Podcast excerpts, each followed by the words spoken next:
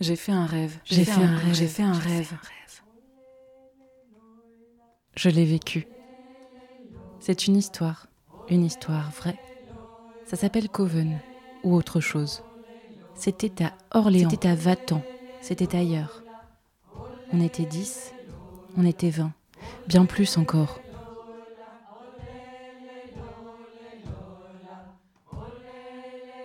C'est une histoire au jeu. Non, c'est une histoire au nous. C'est une bulle, c'est un jeu. Pas du tout, c'est très sérieux.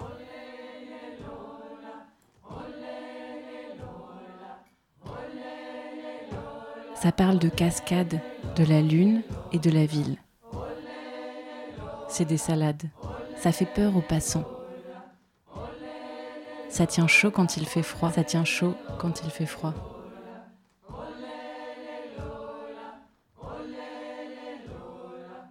Qui veut y croire Qui veut y croire Qui veut y croire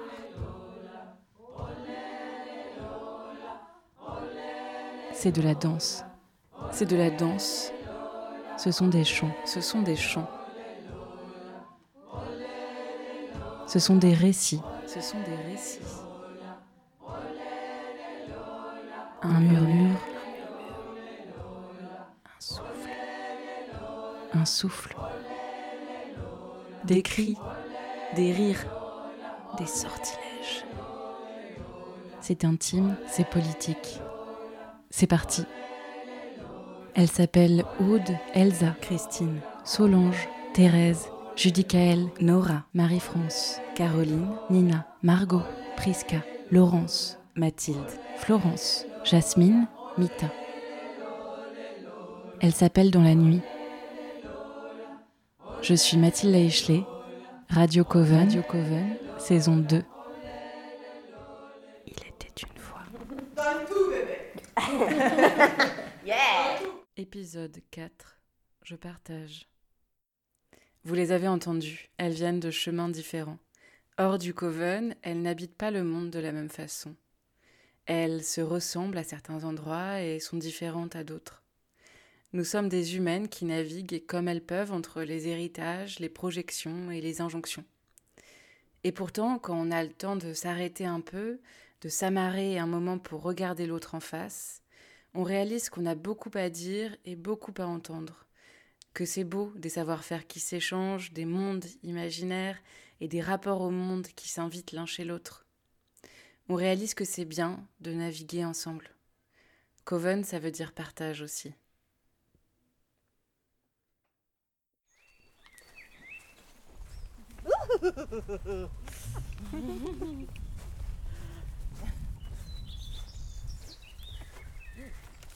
Vous avez mangé, vous Ouais. Oui, ça y est. arrive un peu tôt. Tu nous écoutes là Elle est appétissante, ta petite tranche là. Ça marche Ouais, bien bah, je pense qu'il y aura euh, du rab, hein, de fromage. Je veux bien, mais tu peux mettre la moitié de ça, ce sera. Ouais, je, je suis une toute petite buveuse d'eau. Grande buveuse de tisane, petite buveuse. Non, de pinard surtout. Une grande buveuse de pinard. Pas trop d'eau, merci. Ah oui, je veux bien. Très beau. Hein. Qui veut des haricots Bien sûr, bien sûr, faut... allez-y. Hein. Pizza vegan. Ah oui. Après, là, ce qu'on s'est dit avec Thérèse, c'est qu'on n'a pas pris d'aromates pour mettre dans la Mm, dans ah le oui. repas. Donc, euh, si on va se balader, on peut aussi juste euh, Mm, mm, essayer de rechercher des aromates. En plus, moi, je suis vraiment pas hyper douée en reconnaissance, donc on va Ah. être tous sur le même. Non, mais il y en a. Mais je veux dire, je vais pas dire alors ça, c'est je sais pas quoi, je sais pas quoi. Enfin, tu Ouais, vois, ouais. Bon, bah Ah, voilà, tu vois. Trop bien. Voilà. Ok, non, c'est comestible. Donc, on va s'appuyer euh, les unes sur les autres. Ouais. Mais voilà, je me suis dit, ça fait beaucoup de choses au bout d'un moment. Carrément. Mais la marmite norvégienne, c'est déjà hyper impressionnant. hein. Mm, Ah ouais, ouais, c'est clair. ça c'est trop bien. Là, c'est celle-ci, elle appartient à une amie à moi. C'est euh, sa fille et, et son père, euh, voilà, qui ont voulu euh, en fabriquer une, hein, Ouais. comme un truc que tu fais le dimanche, tu sais pas quoi faire, bon, on va Ouais. faire une cocotte norvégienne. Ouais. Donc ils ont cherché des tutos, ils ont regardé ce Mm. qu'ils avaient comme matériaux, puis bah voilà, ils ont fait leur cocotte norvégienne. Ouais, ouais. Alors, je ne sais même pas si on peut dire la marmite norvégienne, disons la méthode de la marmite norvégienne parce qu'on peut les faire en bois, comme celle qu'on a utilisée, mais on peut les faire en tissu. On peut les faire avec euh, des matériaux euh, végétaux. Il y a des gens, ils font des espèces d'agglomérats, euh, de bouts de plumes, de bouts de branches, de, enfin, on peut vraiment de la terre. Enfin, on peut vraiment la faire avec plein de choses, comme un nid, hein, un peu d'oiseau. hein. Voilà, à la base, ça peut même être ça. Mais donc la nôtre, elle était en bois. C'était comme une caisse en bois avec à l'intérieur une autre caisse en bois plus petite. Et entre les deux caisses, un isolant de récup. En fait, c'est que des matériaux de récup, hein, c'est ça l'idée. Des isolants de récup à l'intérieur. Euh, alors, il faut quand même essayer de mettre euh, des choses comme de la laine ou euh, un matériau métallique, peut-être comme des trucs en alu, enfin une couverture de survie, des morceaux de laine à l'intérieur ou des morceaux de tissu polaire. Enfin, enfin voilà, il faut faire des, isolants assez forts. Et les deux caisses de bois l'une dans l'autre. Et dans la deuxième caisse en bois, c'est là qu'on va mettre le contenant dans lequel il y a ce qu'on veut faire cuire. Et on a juste en fait à le faire cuire euh, 10 minutes, un quart d'heure euh, sur le feu.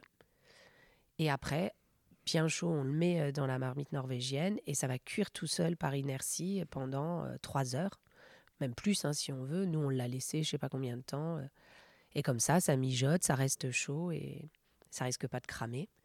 Et c'est très économe. Euh, ça évite d'avoir euh, besoin d'un feu pendant des heures et des heures. Euh, Il y a juste besoin de lancer le feu, d'avoir un, un bon niveau de braise euh, pour lancer la cuisson. Et après, euh, la marmite norvégienne euh, fait le reste. Et on peut tout cuire, hein. on peut faire des légumes, nous c'est ce qu'on a fait, mais on peut faire du pain, on peut faire cuire de la viande, on peut faire ce qu'on veut. non, ça va, c'est plus chaud. Qu'est-ce que c'est ça C'est trop bon. C'est trop bon. On dirait des énormes capes. Ouais. Non 3 minutes. Bah ouais, c'est un peu comme ça, mais c'est petit, puis c'est hyper gros pour des capes.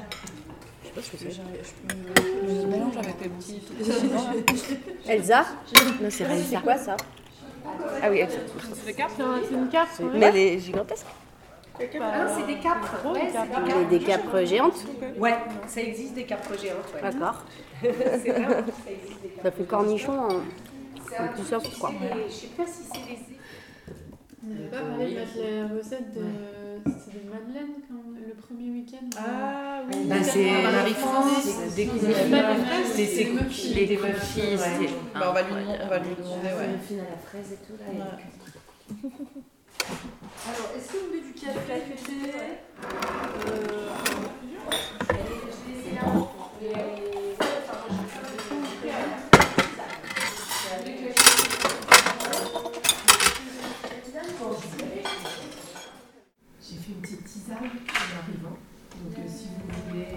tasse euh, l'avant-repas, ou l'apéritif, voilà, l'apéro, elle est prête.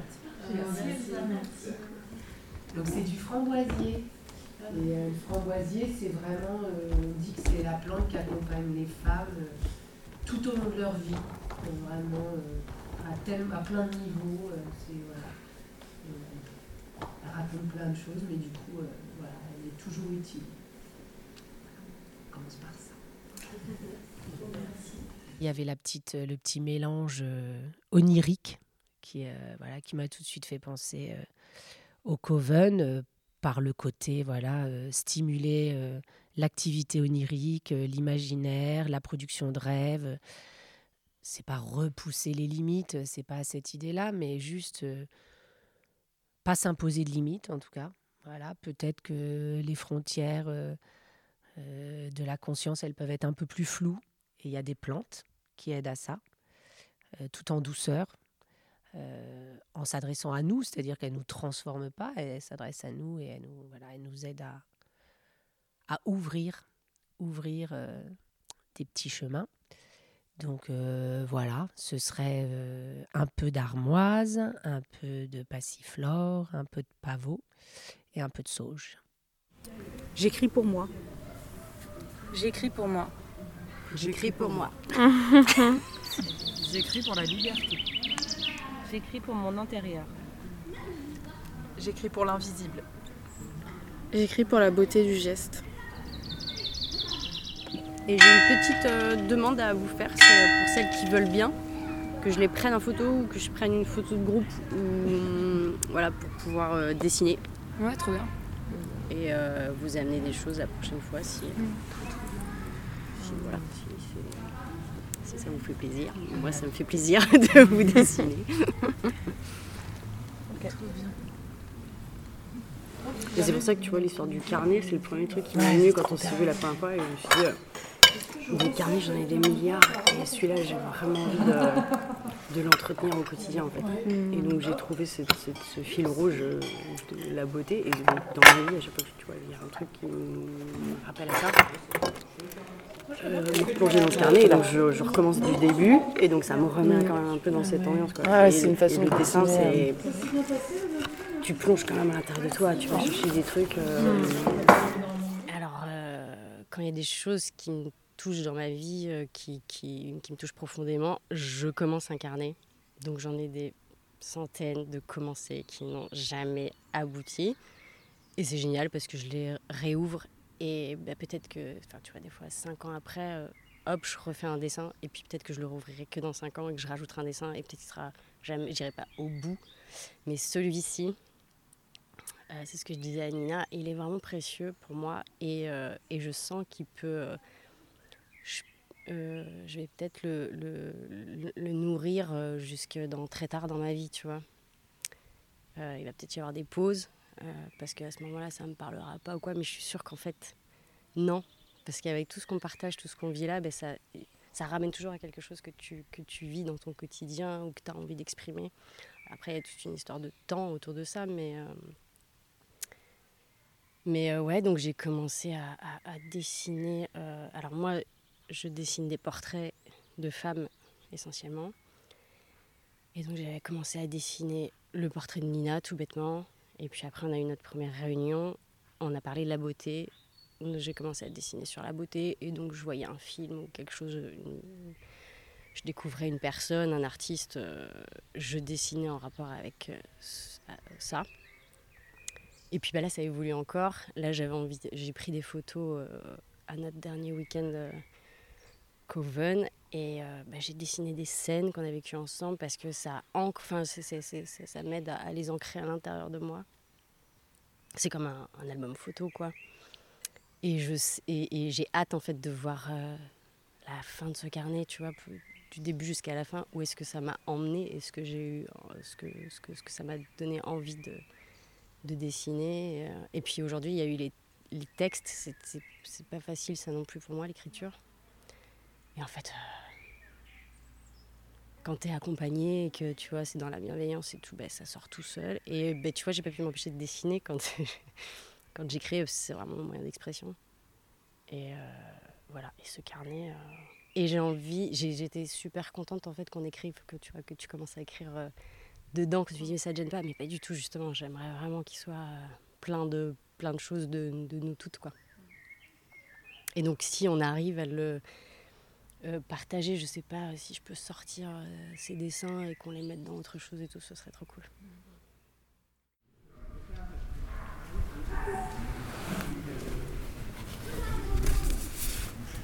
Je vais bien vous lire un petit texte.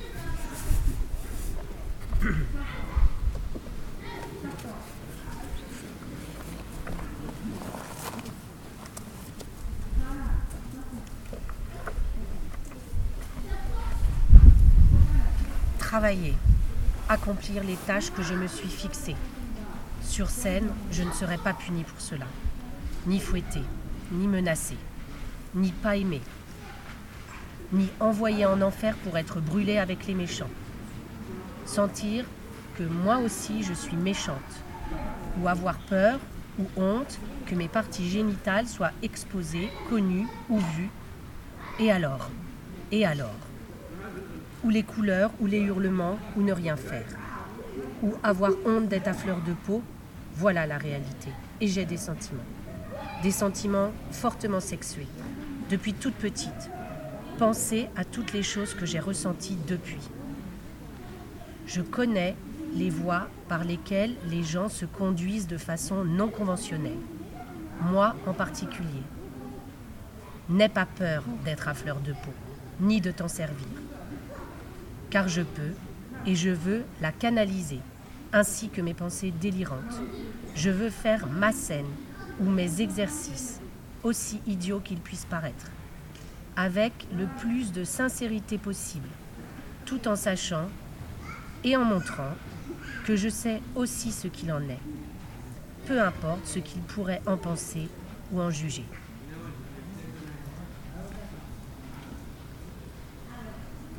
Je trouvais que ça faisait un peu penser à votre exercice d'écriture euh, de ce matin. Merci. Donc ça, c'est des extraits du journal de Marilyn Ouais. Monroe. Ouais, ouais. J'écris pour être triste au soleil. J'écris pour mes enfants. J'écris pour ma sœur dans ma tête au monde. J'écris pour les autres, partager, communier. J'écris pour vous. J'écris pour me libérer. J'écris pour toi, mais pour moi aussi. Euh, J'avais arrêté d'écrire depuis un petit moment et ça m'a donné envie d'écrire à nouveau. Du coup, bah, maintenant j'écris un peu plus souvent. Ce que je pense, ce que je ressens et puis euh, des, petites choses que j'enterre du coup, parce qu'on avait enterré des choses. Donc euh, je trouve que je trouvais que dans l'image c'était quand même euh, enfin, super, euh, super. Donc je, continue de pratiquer ça. Quand je commence à me sentir soudain déprimée, d'où cela provient-il Dans la réalité? Peut-être trouver la trace d'accidents du temps passé, sentiment de culpabilité. Prends conscience de tous les aspects sensibles. N'aie honte d'aucun sentiment. Ne les écarte pas non plus, même légèrement. Ne pas regretter d'avoir dit ce que j'ai dit, si je le pensais vraiment même lorsque ce n'est pas compris. ne pas même chercher à convaincre qui que ce soit du pourquoi, à moins que je le veuille vraiment ou le sente vraiment ainsi. Tension. Où est-ce que je la sens? En prendre conscience. Cela vient en faisant des efforts conscients pour relâcher les sourcils, les tempes, zone autour de la bouche, effondrement joues, épaules tombantes, mâchoire flottante. De quoi, d'où je pense que ça vient Faire des efforts pour être consciente. Comme quand je me sens malade, essayer d'interrompre la réaction en chaîne, avant qu'elle ne se mette en branle. Si ça a lieu, ne t'inquiète pas. Sois-en consciente, en faisant cet effort délibéré, en ayant le sentiment de moi-même.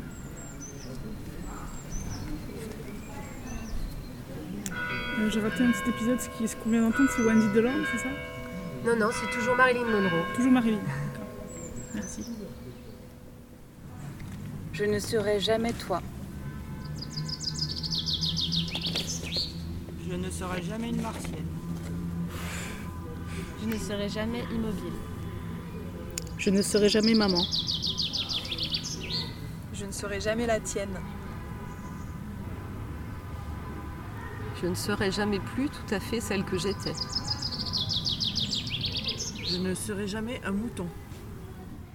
C'est un projet que j'ai fait pour mon diplôme, mon DNSEP. Euh, j'ai travaillé autour. euh, alors, je voulais travailler autour de la sexualité. Sauf que je me suis rendu compte qu'il y avait des sexualités et que c'était un sujet beaucoup trop vaste et beaucoup trop bah, vaste à explorer en seulement deux ans. Donc, je me suis recentrée vraiment sur le corps et justement détacher le corps de la sexualité et juste de connaître son propre corps, surtout euh, quand on a une vulve et qu'on n'en parle jamais autour de nous, de connaître euh, quelle forme ça peut avoir et comment ça fonctionne, euh, mais du coup, en dehors de la sexualité, physiquement, qu'est-ce que c'est vraiment Et surtout, rendre présente cette image. J'ai. hum, J'avais pris conscience surtout au moment il y avait eu des pluies du Sahara qui, enfin, qui avaient mis du sable partout sur les voitures et il y a plein de petites images de bites qui ont commencé à apparaître partout et très peu d'images de vulve. Et euh, bah, j'ai voulu rendre euh, la place que la vulve euh, devait avoir dans l'espace public. C'est à ce moment-là que j'ai commencé à devenir bénévole au planning pour aller sur les événements festifs et demander à tout le monde de dessiner des vulves sans avoir l'air trop chelou parce que j'étais portée par une asso. et j'ai récolté une centaine d'images comme ça que j'ai publiées sur un compte Instagram qui s'appelle Touche-moi. Enfin, j'ai pas tout publié, mais il faudrait que je continue à les publier. Et surtout, j'en ai fait un papier peint géant sur un mur entier de, de ma salle de diplôme.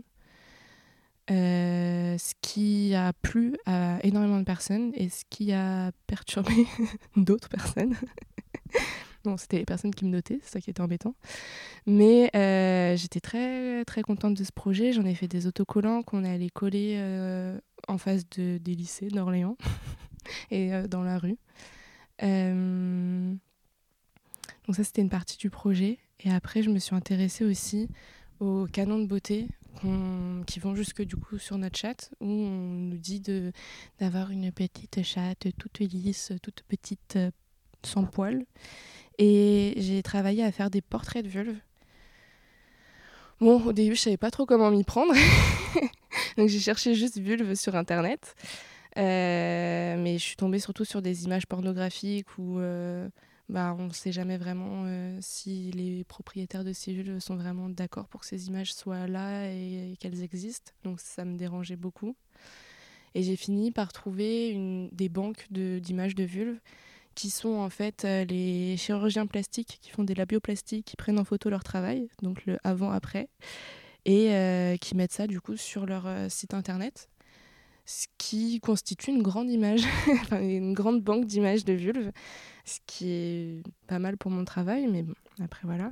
Ça m'a fait me poser des questions sur, euh, ouais, sur qu'on va sur la chirurgie de notre euh, alors que c'est pas, ça n'a aucun impact euh, sur la santé, c'est juste, bah, c'est des, des petites lèvres qui sont grandes, c'est pour ça qu'on dit des lèvres internes d'ailleurs, c'est juste qu'elles sont à l'intérieur. Et donc j'ai dessiné toutes ces vulves, enfin pas toutes parce qu'il y en avait quand même énormément. euh, C'était pas une base de données française, il y en a des françaises mais elles sont plus petites. C'était une base de données euh, aux États-Unis, à Austin. Et donc j'en ai dessiné quelques-unes, les avant-après, ce qui permettait de montrer à la fois une diversité de vulves qu'on voit pas trop parce que euh, leurs propriétaires euh, les jugent pas belles et du coup elles les montrent pas. et aussi euh, bah, ce qu'on essaye de nous placarder de à quoi est censé ressembler une vulve avec euh, les toutes petites lèvres. Et je les ai affichées d'une manière qui fait que euh, au niveau du pubis, il y avait les, vulves qu'on voit jamais qui étaient un petit peu recourbées vers nous comme si c'était un miroir en fait comme si bah on, a ça on se regarde ça et à hauteur d'œil ce qu'on essaye de nous placarder de ce qu'on est censé avoir. Bon, voilà, après, je sais pas si ça a été très bien compris, mais ça a existé. Et ensuite, je me suis intéressée aussi à l'auto-observation, où j'ai fait toute une petite série de miroirs où je dessinais ma vulve avec de la gouache. mais c'était plus comme euh, une empreinte. Mais j'ai pas fait d'empreinte parce que j'avais pas envie d'abîmer ma vulve. Mais j'ai fait comme si c'était une empreinte. C'était un processus que j'ai filmé aussi et que j'ai un peu diffusé. Euh, et ensuite, j'ai rencontré des groupes d'auto-observation collective, ce qui m'a pas mal aidé aussi à, à, me dire que bah, ça existe et que, que je suis pas dans mon coin à faire des trucs, on est, on est plein à faire ça. et donc, j'ai créé des petits. Enfin, donc, quand j'ai participé à ces ateliers, je me suis dit, mais où est-ce que je peux apporter quelque chose en soi? Parce que c'est quelque chose qui a déjà été travaillé et j'avais pas envie de faire des redites ou de réinventer l'eau chaude. Euh, et la première chose qu'on nous a dit quand on a vraiment commencé l'auto-observation en, collectif, c'est bah, trouver un truc pour caler votre miroir. Donc je me suis dit, là, il y a quelque chose à faire. Et j'ai créé des petits miroirs qui favorisent l'auto-observation qui ont une forme vulvaire, qui ont une texture euh, qu'on a envie de toucher et qui surtout sont, modulables, qu'on peut mettre en fait à, l'angle que l'on souhaite pour se mettre dans la meilleure position qu'on veut pour euh, s'observer.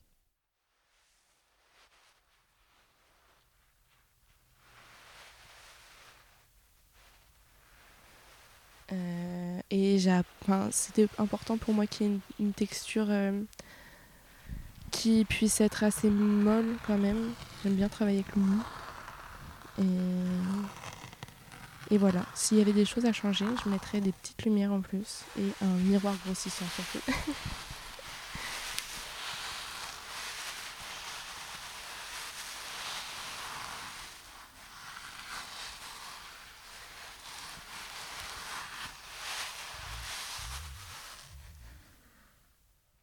M'a aidé à, reprendre confiance en moi tout simplement et à,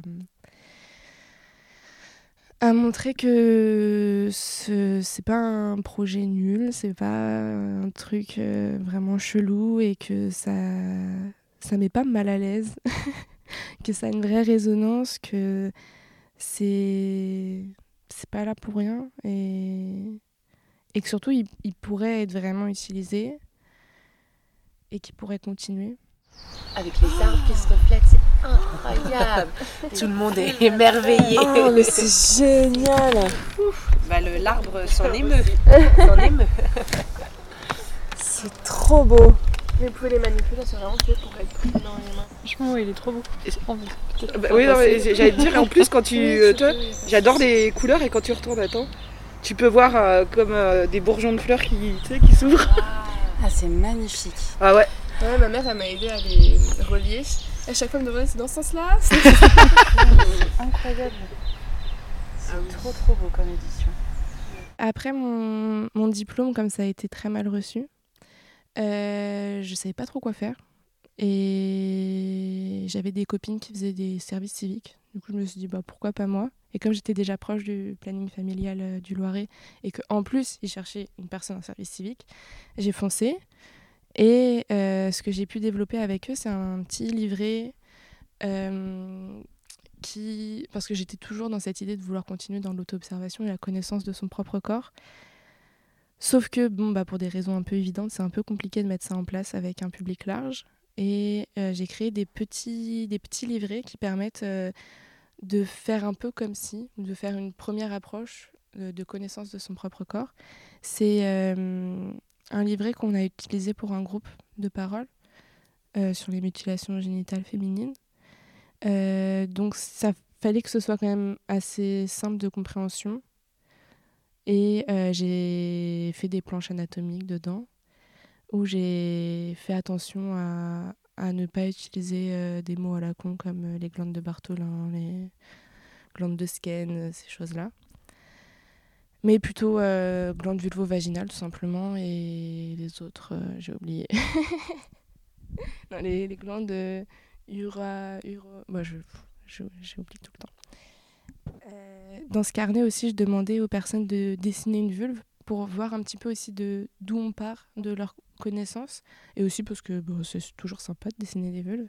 Et de euh, noter aussi tous les mots qu'on utilise pour dire vulve parce que c'est un mot en soi qu'on n'utilise pas tant que ça. Soit c'est on ne connaît pas soit on trouve qu'il est trop euh, scientifique. Euh, soit on l'aime pas tout simplement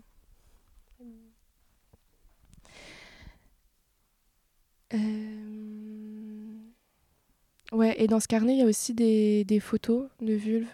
C'est parce que ça me semblait important qu'on voit vraiment aussi à quoi ça ressemble au- au-delà des dessins. Et aussi euh, un petit jeu de puzzle avec tous les organes internes, de comment on les met où, euh, où ça va dans le corps. Et aussi euh, une explication des différents types de mutilations génitales féminines qui existent, malheureusement. En fait, depuis que je suis, depuis que je suis enfant, enfin de, de mes plus lointains souvenirs, euh, j'ai toujours aimé les, pas que les bébés, mais même les personnes enceintes, euh, tout ce qui tourne autour de la famille, de la conception, tout, ce qui est anatomie aussi. Enfin, mes premiers livres, euh, avant même que je sache lire, c'était vraiment des livres sur l'anatomie, sur la grossesse, sur l'accueil d'un enfant. Et je voulais être puéricultrice. Euh, et mes parents, bah moi, mes parents, enfin ma mère m'a eu jeune. Et du coup, après, bah, quand j'étais un peu plus grande, toutes ses amies ont eu des enfants. Donc j'ai pouponné tous les enfants avant même que les enfants soient nés. Je posais plein de questions euh, aux, amis de ma mère et tout. Donc c'est un univers que j'ai toujours connu en fait. Et, et au collège, j'apprenais à mes amis comment fonctionnait notre corps, le cycle menstruel. euh. Je connaissais pas le terme. Je savais pas qu'il y avait un métier pour ça. Pour moi, ça se rapprochait plus des auxiliaires de puériculture. Sauf que je voulais pas retourner travailler à l'hôpital avec les conditions actuelles de travail, le système de santé, etc. Et, et voilà, et du coup, ben, je me suis, enfin, j'ai été la doula officieusement de ma sœur, et en fait, la plupart de mes amis ont été mères très jeunes, et j'ai aussi été leur doula officieusement euh, depuis, enfin, ça fait des années en fait que je les accompagne euh, là-dessus, mais sans en faire euh, mon métier, enfin, sans gagner, sans gagner de l'argent. Et là, voilà, je, j'ai sauté le pas, enfin, une grosse reconversion, mais c'était Ouais, c'était pas évident parce que c'est pas un métier qui est reconnu en France. Donc il y a plein de formations. Il euh, faut se battre aussi pour euh, faire sa place euh, avec les professionnels de santé qui sont très réticents ici. Il y a beaucoup de doulas à Orléans pour peu de demandes. Donc c'est un peu compliqué. Et moi j'ai beaucoup de mal avec la privatisation de services et le fait que ce soit pas accessible à tout le monde alors que bah, surtout des enfin surtout le soin, le, le, le care, ça devrait être accessible à tout le monde. Du coup, moi, j'ai mis en place un, un, modèle économique un peu différent, mais qui, forcément fonctionne moins que d'autres, euh, qui font payer des, soins de resserrage du bassin à 300 euros. Euh. mais, mais voilà, moi, c'est comme ça que ça résonne en moi, et je préfère ça et cumuler d'autres activités que, que, que pas être euh, en phase avec ce que je propose, quoi, et faire des choses qui me parlent moins. Mais ouais, ça a toujours été toujours été au fond de moi. Et je sais pas si je resterai doula telle qu'elle euh, toute ma vie parce que je pense que économiquement ça tient pas dans notre société. Là en France c'est très compliqué. Mais si je retourne euh, dans le soin, que je reprends des contrats en tant qu'aide-soignante ou que je travaille avec les, avec les familles, euh, ça s'appliquera toujours, j'aurai toujours ça en moi. quoi. Alors, la doula, à la base, ça vient d'un mot, enfin, étymologiquement, c'est un mot grec, doula, doulos, qui veut dire servant. Euh, servants, voire même il y en a qui le, traduisent comme esclave. Et c'était les servantes de maison euh, en Grèce il y a bien longtemps. Et après, on n'appelait pas ça des doulas, il y avait les, tout ce qui était les matrones pour, qui étaient présentes pour les accouchements et qui protégeaient un peu l'espace de la naissance. Parce qu'à cette époque-là, les hommes venaient pas, n'assistaient pas à l'accouchement, à la naissance. Et du coup, les femmes accouchaient entre elles avec euh, des femmes qui avaient de l'expérience et puis les enfin les doulas qu'on n'appelait pas doulas mais les doulas de l'époque euh, à ramener de l'eau chaude du linge propre empêcher les hommes de rentrer quand ils avaient envie de jeter un œil euh, et c'était vraiment les gardiennes de, de l'espace quoi de la naissance et le mot est revenu je crois dans les années 60 dans les pays anglophones et dans les pays anglophones, pour le coup, les doulas font vraiment, elles sont incluses dans le système de santé, euh, mais qui sont pas les mêmes que chez nous. C'est déjà des systèmes privés, que ce soit aux États-Unis, au Royaume-Uni, euh, c'est pas les mêmes conditions euh, sociales non plus pour l'accès aux soins. Et en France, ça s'est développé depuis les années 2000-2004, avec l'association Doula de France. voilà, mais l'étymologie du mot, elle est là. Et c'est vraiment. Moi, j'aime pas le formuler comme ça parce que c'est pas. ma pensée, euh, j'essayais d'aller au-delà de la binarité, mais c'était des femmes au service des femmes euh, pendant la grossesse. Euh, dans, dans, ce qu'on entend le plus aujourd'hui, alors qu'en réalité, ça peut être dans toutes les étapes charnières de la vie, à des moments où où il y a un besoin d'être accompagné, d'être écouté et d'être vraiment accueilli et entendu. J'ai côtoyé la mort très très tôt dans ma vie. Il n'y a jamais eu de tabou autour de, ça dans ma famille, du coup. Et hum, il y a toujours eu. C'est pas, je suis pas fascinée par la mort parce que je trouve que. Enfin, c'est un peu morbide euh, dit comme ça. Mais je me pose vraiment toujours des questions. Euh, la vie, la mort, euh, qu'est-ce que c'est, qu'est-ce que ça représente dans notre société, pour soi, pour les autres, sa propre mort, la mort de ses proches, la mort des. Enfin, c'est vraiment des questions que je me suis toujours posées. Et, et dans ma pratique de soignante, moi j'ai fait des, soins palliatifs, j'ai accompagné beaucoup, euh, j'ai travaillé à domicile aussi, donc j'ai forcément accompagné beaucoup de fins de vie. Ma mère est infirmière en soins palliatifs, mon père est médecin au SAMU, donc euh, c'est pareil, la mort, et tout ce qui est un peu dramatique, euh, c'était des histoires que, que j'ai entendues bon, plus tard parce que mes parents, enfin ma mère voulait pas que mon père raconte des trucs horribles à la maison quand on était enfant, mais je sais pas, il y a toujours eu, ça a toujours plané quelque part.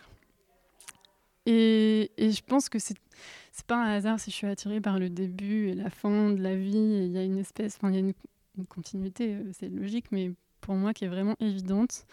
Et c'est deux moments aussi, sûrement peut-être les deux moments où on est le plus seul. Et c'est pas tant, on est toujours seul dans ces moments-là, mais on n'est vraiment pas accompagné et pas aidé, même administrativement. Donc c'était important pour moi aussi d'accompagner cette, euh, bah ouais, la fin de vie. Et puis c'est pareil, enfin officieusement, sans jamais demander, tous mes proches, euh, mes amis proches qui ont perdu des grands-parents, des parents, m'ont toujours demandé de venir aux obsèques, de les soutenir. Euh. Je me souviens d'une amie qui a perdu euh, ses grands-parents à quelques mois d'intervalle et aux obsèques, il y avait ses parents et ses frères et moi. parce qu'elle m'avait demandé d'être là en soutien, parce que je l'avais accompagnée à l'hôpital, que j'avais été là pour ses grands-parents sur la fin et que elle avait été touchée de la présence que j'avais amenée aussi à, ses grands-parents. Et, et pour moi, c'était normal en fait. Tout le monde devrait avoir accès à, ça. Ou... Voilà, enfin, si je pouvais faire tout ça gratuitement, je le ferais. Après, il faut bien que je gagne ma vie aussi, mais c'est vrai que c'est évident pour moi. Je ne suis pas en dehors. Je ne suis pas folle. Je ne suis pas mauvaise. Je ne suis pas sûre. Je ne suis pas détendue. Je ne suis pas apprivoisée. Je ne suis pas énervée. Je ne suis pas fatiguée. Ouais, donc je vous propose de vous allonger si c'est ok pour vous, mais si vous voulez, vous pouvez aussi rester assise. Euh, juste un petit moment de centrage euh, sur vous avant de passer au nous. juste être confortable et puis euh, suivre ma voix, ou ne pas la suivre d'ailleurs. Sentez-vous libre euh, de faire ce qui est bon pour vous. Euh. Prendre un temps pour vous poser, vous déposer.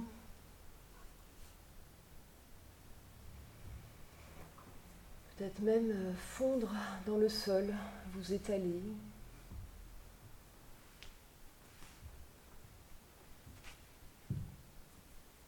Portez votre attention sur euh, la position que vous avez prise spontanément, sur les points de contact entre votre corps et le sol.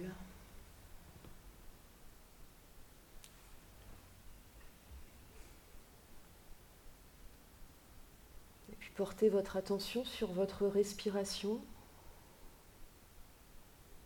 sans chercher à la modifier. Votre corps sait exactement de combien d'oxygène il a besoin.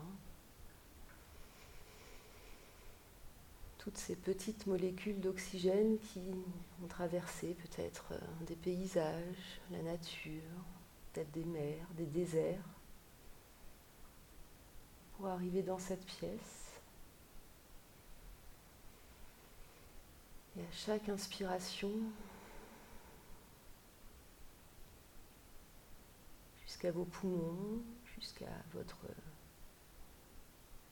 sang, pour venir nourrir toutes les cellules de votre corps. Et vous pouvez peut-être imaginer que sur ces petites molécules d'oxygène, il y a aussi ce dont vous avez besoin.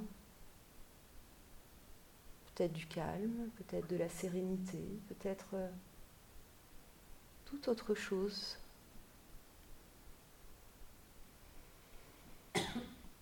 Et à chaque inspiration, ça vient nourrir ou apaiser.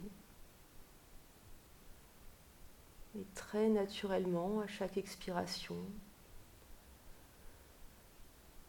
vous pouvez laisser sortir ce qui ne vous appartient pas, ce dont vous n'avez plus besoin.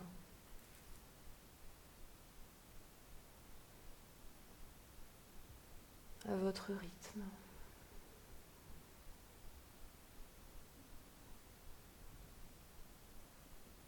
Rien à faire, juste euh, laisser faire et savoir que de façon automatique, ça va continuer après, tout seul. Et je vais vous proposer maintenant juste euh, avec vos oreilles et tout votre corps de suivre le son du bol tibétain et de le suivre le plus longtemps possible.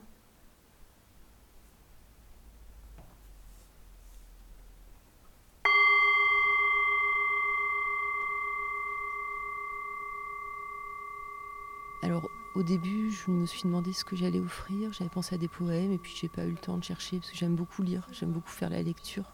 Euh, moi, je suis infirmière et euh, souvent je faisais la lecture aux, patients quand j'avais du temps le dimanche. Je travaillais en soins palliatifs. Et puis, ouais, j'ai pas, pas cherché de poèmes et finalement, je me suis dit que euh, je suis aussi praticienne en hypnose et je me suis dit que je pouvais offrir un petit temps de relaxation, d'autant plus que hier, Nina nous a offert un temps de pratique comme ça pour se centrer. Et je me suis dit, oh, mais la pauvre, en fait, elle propose beaucoup de choses. Et je me suis dit, oh, peut-être je pourrais offrir ça pour qu'elle puisse, elle aussi, euh, euh, en profiter.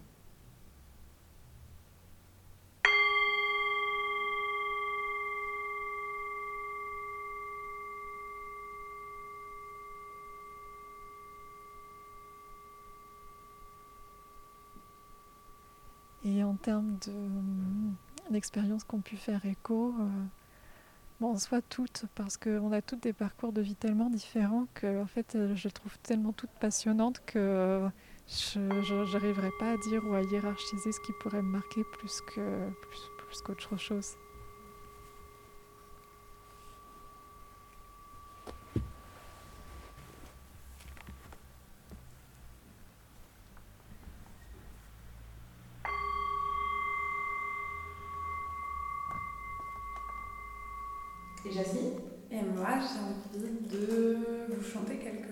Comme un cadeau parce que ça fait très longtemps que j'ai pas chanté pour de vrai. Mais je sais pas quoi du tout. Et vu que je suis vraiment euh, très organisée aujourd'hui, j'ai complètement oublié mes partitions. Mais je vais trouver quelque chose à chanter. Mmh. Trop bien. Jasmine, Jasmine, Jasmine, Jasmine, bonsoir.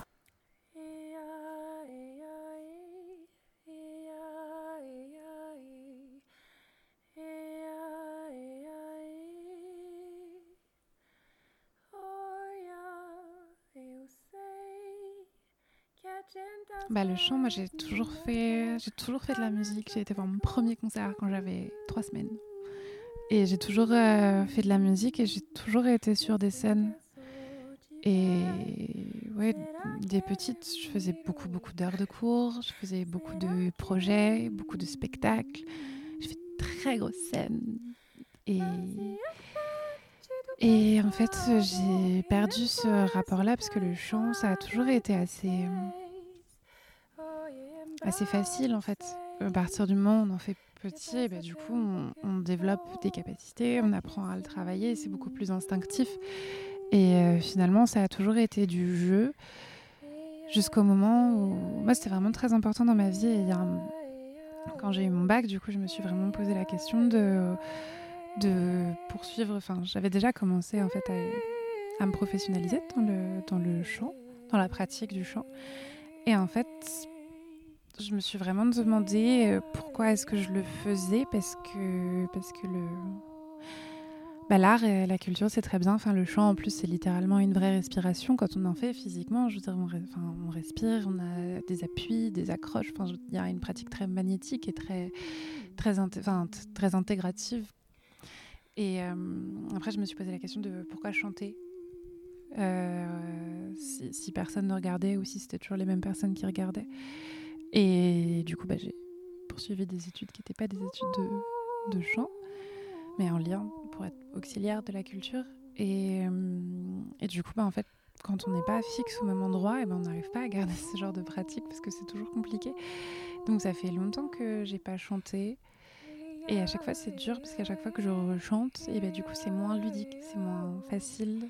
Et et je sais pas si je remonterais sur une scène aussi facilement que je l'avais fait. Et pour moi, c'est très. Enfin, c'est compliqué. C'est comme si c'était quelque chose qu'on avait toujours. Enfin, quelque chose que vous avez toujours fait, que finalement, vous ne, ne pouvez plus faire pareil. Et du coup, voilà, c'est assez intime finalement parce que ça a été relégué au rang de l'intime alors que ça l'était pas du tout. Donc c'est une sorte de renaissance d'amorçage, de renaissance, parce que j'aimerais beaucoup rechanter. Je suis en train de mettre en place des choses autour pour rechanter, donc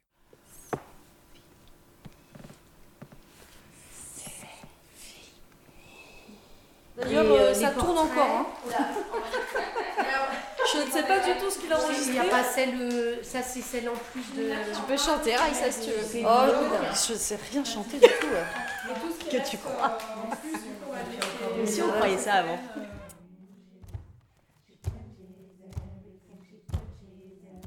Radio Coven saison 2 a été réalisée par Mathilde Laichelet.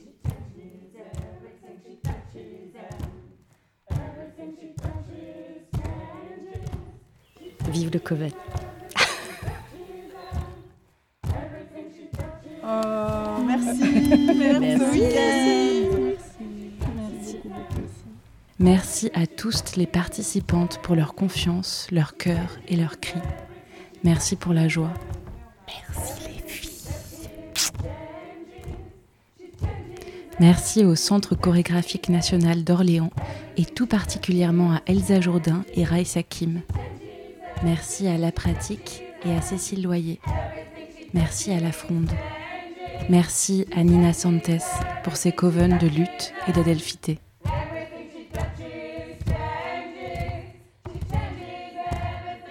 Merci à Aude de Queclair pour l'œuvre qui accompagne cette saison 2 de Radio Coven. Merci à Viviane Laichelet pour le graphisme.